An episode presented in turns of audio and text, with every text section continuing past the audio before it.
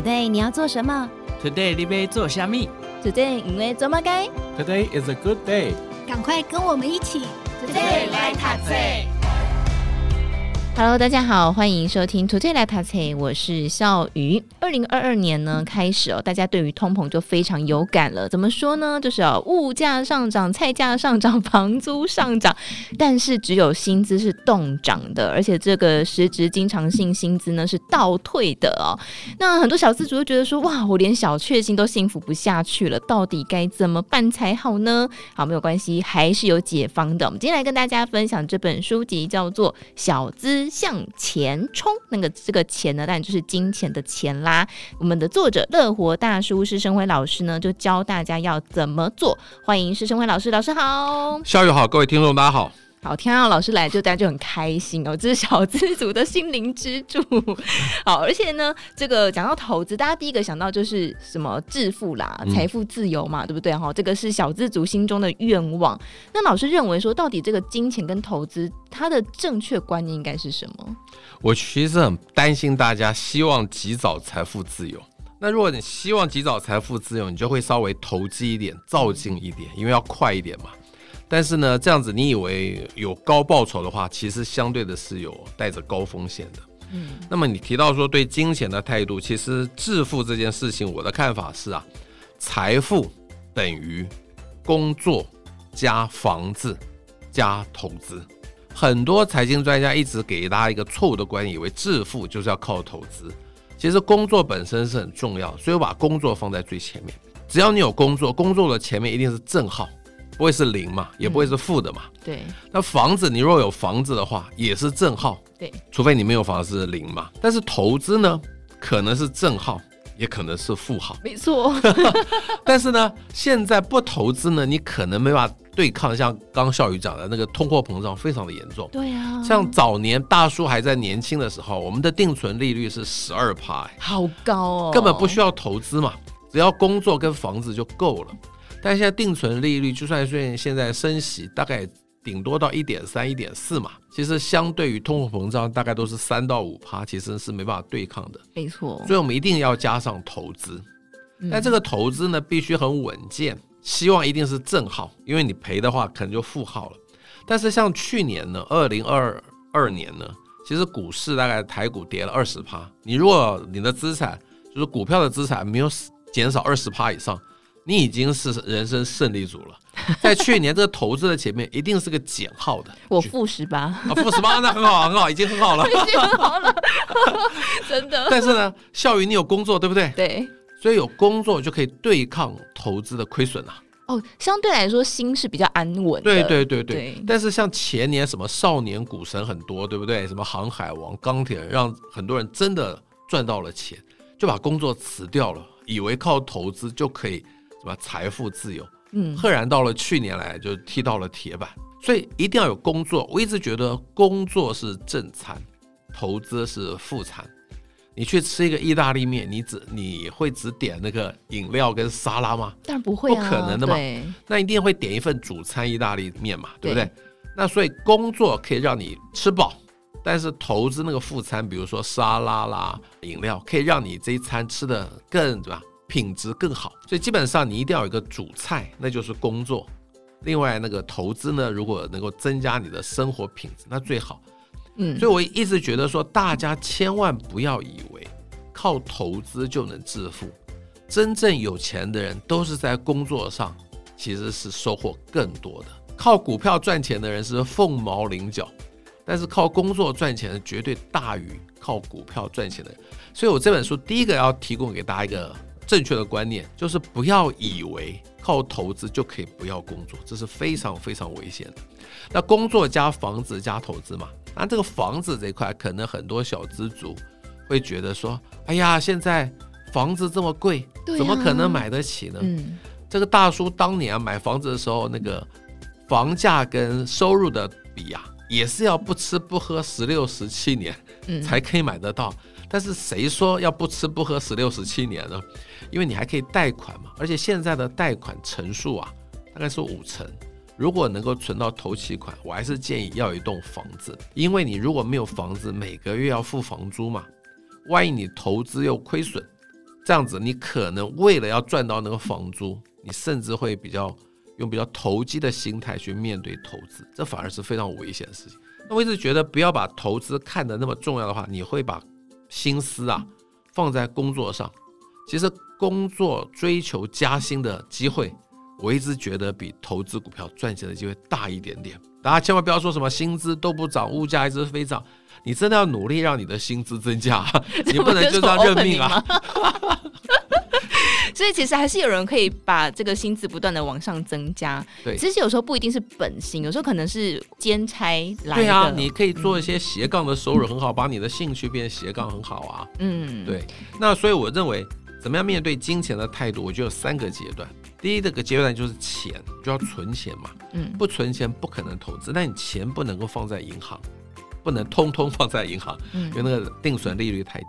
这个时候一定要去做投资。那这个投资工具这么多，我觉得资金门槛最低、资讯门槛最低还是股票了，相对容易亲近嘛。有了股票赚到了钱，就要变成房子。房子是相对保值的。我常常说，房子是确定的，股票是想象的。房子就算你买贵了，你还住在里头，其实资产并没有减损。第三个阶段就是要变成房子相对保值，嗯，这就是我觉得对金钱一个正确的态度。但是我蛮好奇，老师在年轻的时候没有想象过，哇，我有一天我要财富自由，fire 掉老板吗？其实我们那个时候相对怎么保守一点，我们不、嗯、没有在追求财富自由。还有一点就是最重要的就是那个时候啊，投资股票的书不多了，大家就没有受到诱惑。那现在投资理财的书非常的多，大家都以为看了书之后就可以 fire 掉老板，我觉得这是很危险的事情。所以老师其实也不建议大家做专职投资人。我真的不建议做专职投资。其实我也做过几年了，那是因为真的失业了，不得不做专职投资人。因为我一直觉得专职投资人不是一个响亮的一个头衔，你知道吗？为什么？因为专职投资人到底有几个真的能够赚到钱呢？其实是不容易的。大家都觉得在媒体上看到很多哇，什么几岁就靠着包投资，然后可以。我就要说你们媒体都稍微耸动了一点标题，好不好？哎呀，你知道有时候要流量嘛？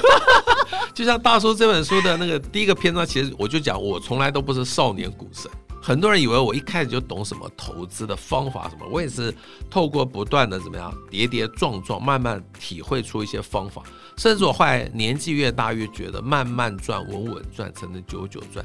但大家都太急了，我觉得现在年轻人可能第一个担心，因为薪水真的不容易涨了，那物价这么高；第二个又担心自己会非常非常长寿，嗯，就要赶快及早财富自由。对。但是大叔曾经在四十三岁啊。就离开职场，其实就是被解雇、被失业了。那个时候我算是财富自由，我自认为财富自由，因为那时候我保险买够了，房子也是自己的，没有贷款喽。我没有，而且还有一千万的存款。哇！那我想说，一年赚百分之十一定没问题啊，就可以养活一家七口啊。对啊，看来不是很难的事情啊。那是二零零三年的想法，到了二零零八年碰到金融海啸，一切几乎就灭顶了，你知道吗？嗯，所以。我觉得做专职投资人是很危险的，因为你在这么长的人生岁月当中，你怎么可能每一年都很顺利？所以，我希望大家尽量延缓失业的时间，但是呢，也不能说自己绝对不会失业，所以也要做好失业的准备。所以，其实真的投资一定要趁早。但是，就算你现在四五十岁才想投资，其实我觉得永不嫌迟嘛，你总不能放弃吧？嗯，对，所以真的不管是呃几岁开始，只要你能够开始，就是累积财富的第一步了。对，那像老师刚刚说的，其实财富它不是只有投资这件事情，还有你的工作，然后你的房子，然后理财哦。好，所以小资族第一步要做的就是存钱了啦。嗯、那呃，我们要帮大家问一下，其实这过去我们在节目当中也曾经分享过，就是月薪很少的朋友，到底要怎么样去存钱？那么以三万块来做。我举例的话，我觉得绝对不是把你剩下来的钱拿去存，甚至不应该只是存，要做投资。那你应该先每个月先扣六千块钱下来，直接转账到一个存款的户头。一千块就太少了，一千块太少了啦。我觉得 两万四千块 是有可能可以活的啦。嗯，这样讲好，人生的需要就六大嘛，食衣住行娱乐。几年前我还说一餐一百块可以吃得到。所以一个月六千块的食物就可以了。但是我知道现在其实一百块吃不到什么东西了，对，所以我必须随着时代来改变我的一些建议。我觉得大概要九千块了，我先暂定九千块，一天有三百块，对不对？对。但是请各位记得哦，你如果出去吃一顿饭吃了四五百块，我觉得那就不是食了，那叫乐喽。我觉得大概控制在一百到一百五之间。我觉得相对合理了，一个月大概九千块钱。还有另外一个比较大的支出，如果你没有住在家里，你在外县市的话，必须有一个房租的支出。那我就是说，最起码最起码还有七千五百块，大概还租得到吧？一个小套房嘛。那七千五百块，还要加上行的部分，就一千五百块。这个行的部分，我觉得。包括像大台北地区那个捷运有月票嘛，一二八零，当然要好好的利用它。对，当然我觉得中南部可能啊，一千五百块大概没办法行，你要骑摩托车什么的嘛。嗯、但中南部好好歹那个房租的支出啊，比较会少一点点。对，所以就是说住跟行也是九千块，那这样就一万八了吧？剩下六千怎么办？三千块放在衣服，但是呢，衣服绝对不是请你每个月买三千块。我觉得应该大家把三千块一一年就是十二个月三万六千块集中起来，在打折的时候去买一点好的衣服，然后上网学一下人家怎么搭配，买好一点的衣服才可能穿出去。你一个月三千可能都在地摊买，其实是穿不出去的。好了，那三千又没有了，九千加一万八加三两万一，剩下三千，那就是娱乐了。如果你其他的开支比较多，你会挤压到你的娱乐。比如说你吃的东西真的吃了一万二，哇，那你就没有娱乐可言了。所以娱乐是一个调整的项目。如果你为了娱乐，你可能会对吃的部分稍微再节俭一点点。那当然，如果你住在家里，那个七千五百块的租金可以省下来拿去存，所以住在家里相对容易存钱了。但我也不是说要存钱，你其实应该去投资。《富爸爸穷爸爸》里头讲到。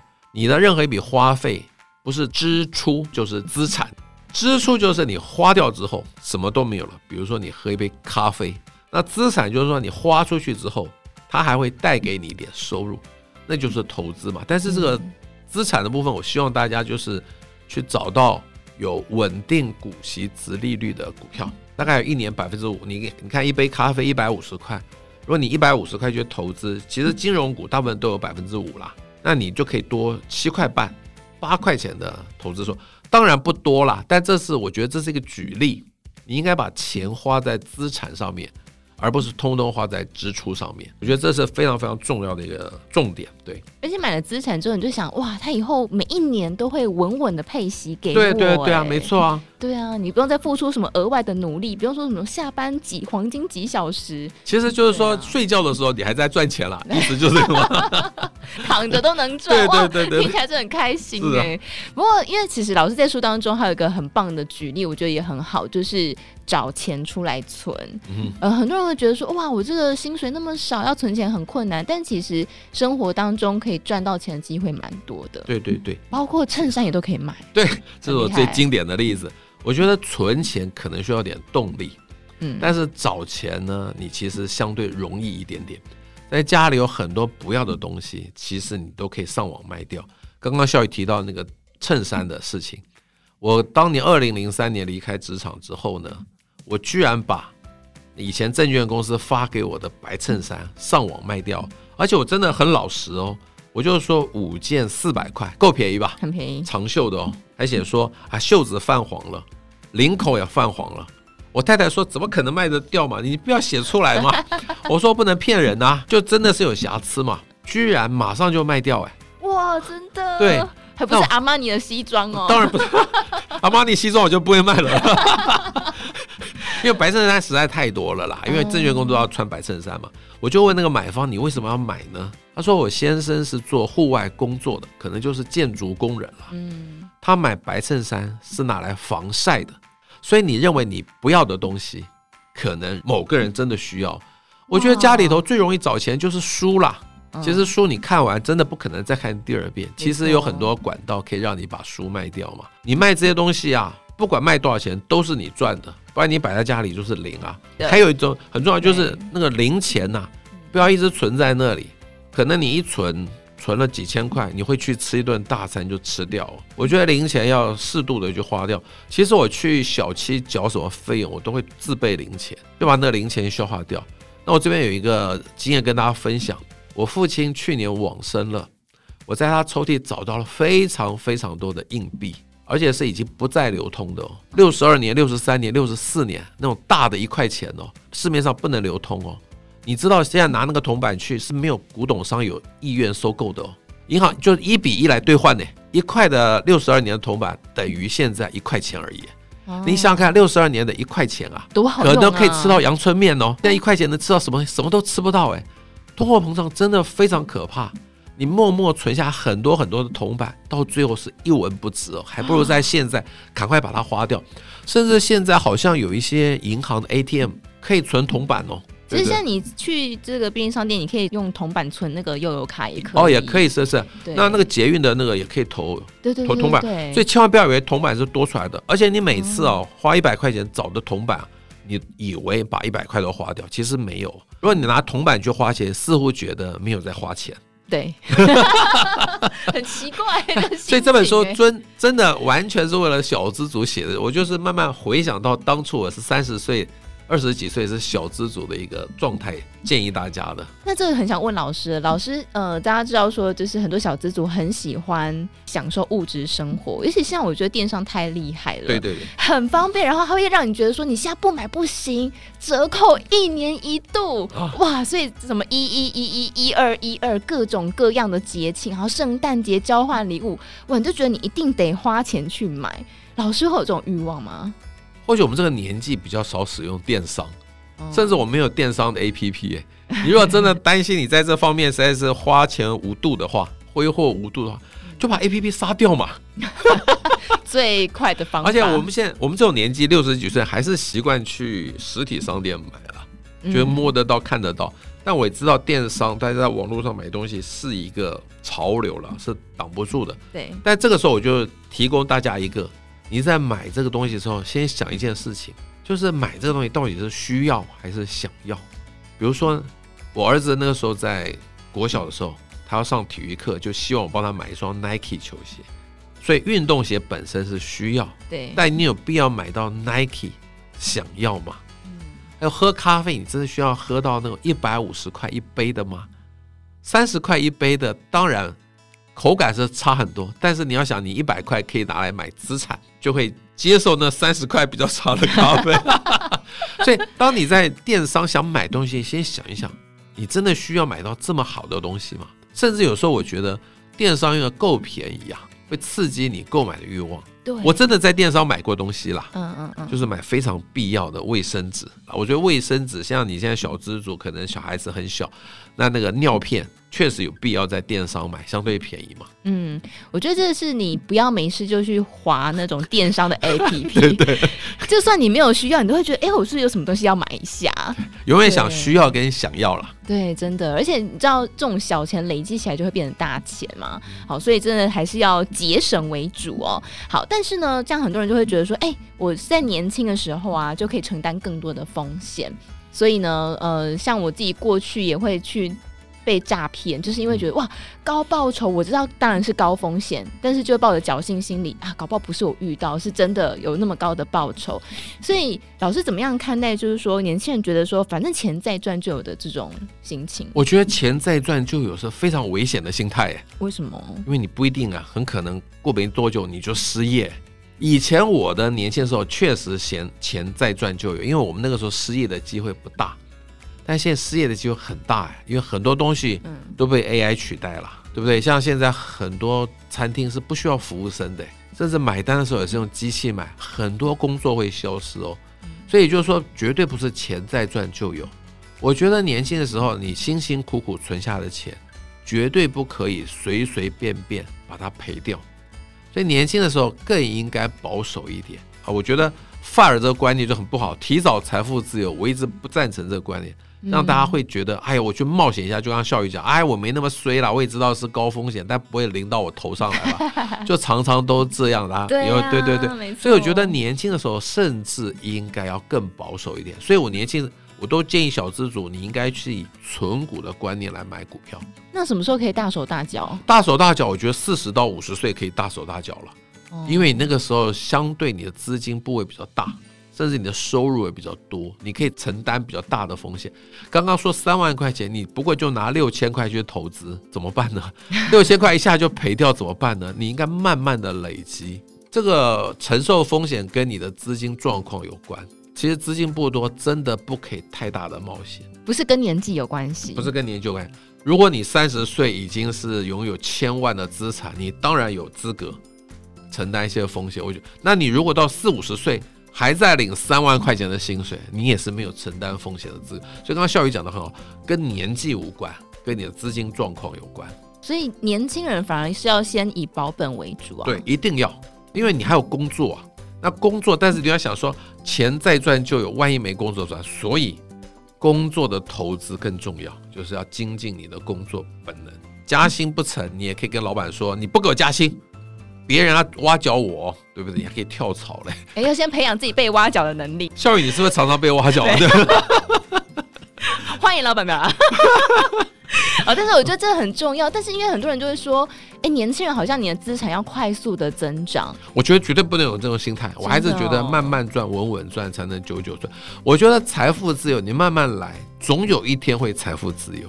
像六千块，很多人就想去玩期货啦、选择权、权证啦，那个是我觉得是非常危险的事情，不能以小压大啦。对对对对，你不要以为说，哎呀，那个六千块钱赌一把吧，你每一个月把六千块赔掉的话，你就什么都没有嘞。这样想好，有钱人啊，他假设有一亿好了，他赔了五十趴，他还有五千万，他还可以不活？可以啊。那你做十万，你赔了五十趴，剩五万。你真的很难活，捶心肝。对对对，为什么那个小资主不该冒险？就是这个原因啊！你只有十万嘛，你怎么可以赔五万呢？那有钱人有一亿，赔五千万，对他来说是小事啊。他还有五千万，还是比你多很多很多很多啊，嗯，对不对？真的，但是因为有人就是觉得说，呃，小资族买零零五六好慢哦，对不对？老师应该有听过这种说法吧？有有有有，那就是急着想财富自由嘛。那我觉得零零五六现在大概在二十五块左右。他去年还配两块一嘞，我们就不算两块一好了，我们就算一块三就好了，好不好？一块三乘二十年就是二十六块，已经回本了。二十年，你现在假设才二十五岁，二十年之后你不过才四十五岁，哎，还是很年轻哎，还是很年轻啊！而且你可能活到一百岁、一百二啊，继续领下去啊。同样的观点可以用在金融股，金融股在去年因为很多的银行的金控下面的寿险公司，因为卖了很多防疫保单嘛，就赔很多钱。他们如果不赔钱，会让你买到便宜的价格吗？不会，不会嘛。所以其实今年的金融股大概配息没有以前多，但是股价也相对反应跌下来了。我觉得其实小资主想说，哎呀，二十年就还本，然后我就可以继续领下去。我觉得你不会觉得它慢了，但你希望说，哎呀，一年赚十帕、二十帕，那个一定要靠赚价差。你觉得你去年有赚到价差吗？没有，没有嘛，对不对？我觉得去年是一个很好的一个震撼教育，让很多年轻人知道股票其实没那么容易赚价差。一年跌到四千点，在我们以前来说其实不多，但就现在年轻人来说，已经是一个很震撼的一个事情了。真的，你看去年的情况的话，你要当那个航海王买他们股票，你不如去他们公司上班嘛。对对，哇，还有五十个月了，对对对，对不对？还反而更开心一点。真的，孝瑜你讲这样非常好。你去长荣工作比买长荣股票，所以工作真的比投资重要。我那个梗我要留下来。对，你其实去长荣工作嘛？对啊，就是长荣工作啊，你可以你笑着领年终。对啊，但我很怕就是说你把那个五十个月拿去买股票赔光了。真的，这个观念要先建立，要先看老师的书啦，对不对？哈，我们最后帮帮大家问一下哈，因为我想很多人应该有的时候就会有这种，呃，你工作一段时间，你当然可能年终啊，或者是一些呃年中间的这个奖金，好，小资主可能不会很多啦，可能十万、二十万。好，所以我们今天帮大家设定一下，就是如果你手上有二十万、五十万、一百万，你应该要选零零五零还是零零五六呢？好的，二十万还是小资族的定义，我觉得二十万你如果要去买零零五零。大概买不到两张，所以我觉得二十万就干脆就买零零五六。而且我觉得你应该用定期定额的方式哦，不要一笔买吗？不要一起一笔买啦，因为你现在算二十块，难道不会掉到二十三吗？我觉得定期定额永远是现阶段最好的方法。现在我只能说二十万，我觉得你就直接扣零零五六就好了。那五十万的话，还是定期定额，这个时候你可以一半零零五零，一半零零五六，因为零零五零的波动比较大。当然，它获利的期望也比较高。嗯，这时候因为你有五十万，相对来说已经脱离一点点小资族的范围了。这时候可以积极一点买零零五零，但是还是搭配零零五六，相对平衡一点。如果你有一百万已经脱离小资族了，我觉得你就整张买吧，就不一定要定期定额了，嗯、就直接整张买零零五零。哎，零零五零或零零五零，我觉得买这两只其实看你的个性。这样讲好了，零零五零长期来看的报酬率一定高于零零五六。但是你叫一个从来没买过股票的人去买股票，面对的是零零五零，大概是一百一十几块，零零五六是二十五块左右。我相信没有买过股票的人，大概还是只敢买零零五六，比较便宜呢，比较便宜，比较怎么样放心一点点。那零零五零波动大，我觉得到底该买零零五零还是零零五六，完全牵涉第一个资金状况，第二个你的个性。有的人就是比较积极，他觉得啊，我有一百万，为什么买零零五六太慢了？我要去买零零五零。想赚这个成长的资产，对对对，但是有的人就说，哎呀，零零五零还是万一怎么啊？两岸有什么风吹草动什么的，他可能波动很大，他去买零零五六。所以一百万你到底该买什么，或者是搭配？我觉得完全看你的个性。我觉得投资绝对没有对跟错，对，这样看起来零零五零就是赚的比零零五六多啊。但是有的人就是没办法承受这事情啊，你跟他讲再多遍，他还是没办法接受啊，那还不如让他觉得安心就好了。零零五六，我真的觉得先求有再求好。他一开始真的担心零零五零，只买零零五六，慢慢他了解股市的运作之后，他可能会改变呐。嗯，但你不能一开始就说你要买零零五零，甚至有些人说你要买 VT Vanguard Total，这是全世界的 ETF。哇，他连零零五零都听不懂，好，你觉得他听得懂 VT 吗？